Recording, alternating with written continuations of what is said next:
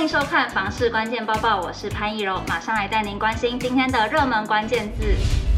今天的热门关键字：房价。买房子的时候，你最在意的是什么呢？是格局、地段，还是周围的环境呢？不过，相信很多人跟我一样，都是最在意房价了吧？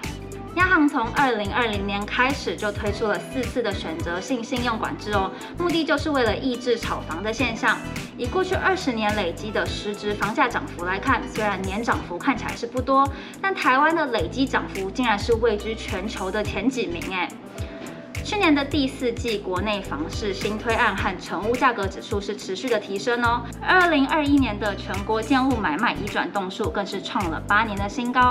如果就近期的数据来看，今年一二月份六都的买卖移转动数涨幅也是增加了百分之二十一。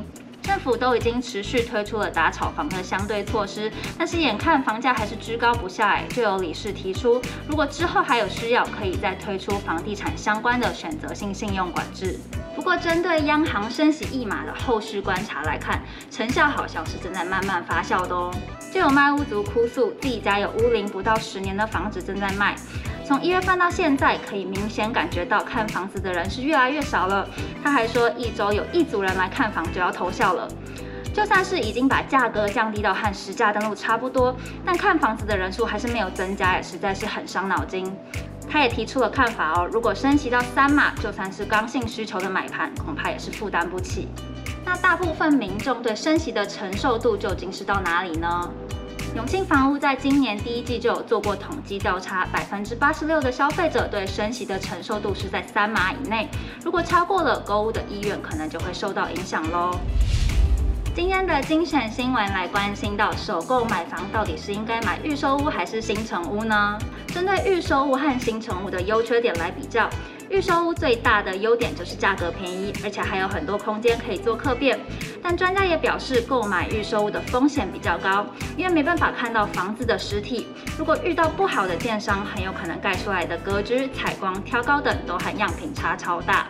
至于新城屋呢，最大的优点当然就是可以眼见为凭啦，建材、屋况、景观都一目了然。但缺点就是需要一次支付自备款，而且户别的选择比较有限，很有可能是比较不受欢迎的房型哦。所以购买的时候也要特别注意。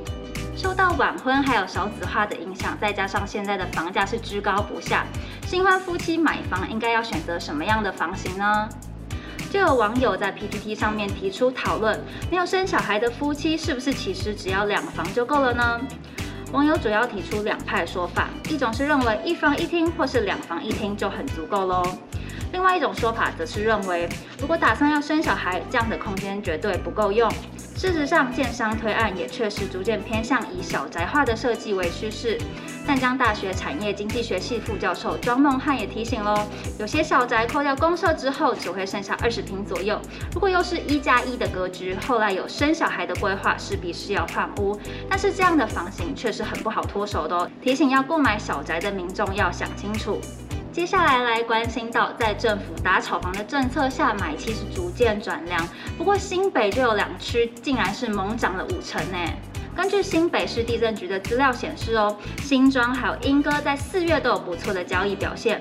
新庄四月交易移转栋数比三月增加了百分之五十九点九，主要是因为包含了副都心重划区、头前重划区还有温仔郡重划区。在莺歌方面呢，四月份的数据是比三月份增加了百分之六十八点一。一方面是因为三莺线捷运的加持，另外也是因为此区的房价负担比较不会太大，吸引民众来这里购买。今天的买房卖房，我想问，就有网友提出啦，如果房贷有一千万，自自己的存款有一到两百万元，年薪不到五十万，这样是可以贷款的吗？下面的网友纷纷留言表示，这样太吃紧啦。买房子不只是有贷款要缴，买后还有很多支出，这样子恐怕会入不敷出。如果收入不高，就要加强自备款，并且不要买高总价的房子。也有网友提醒，要记得把后面再升息的份额考虑进去哦。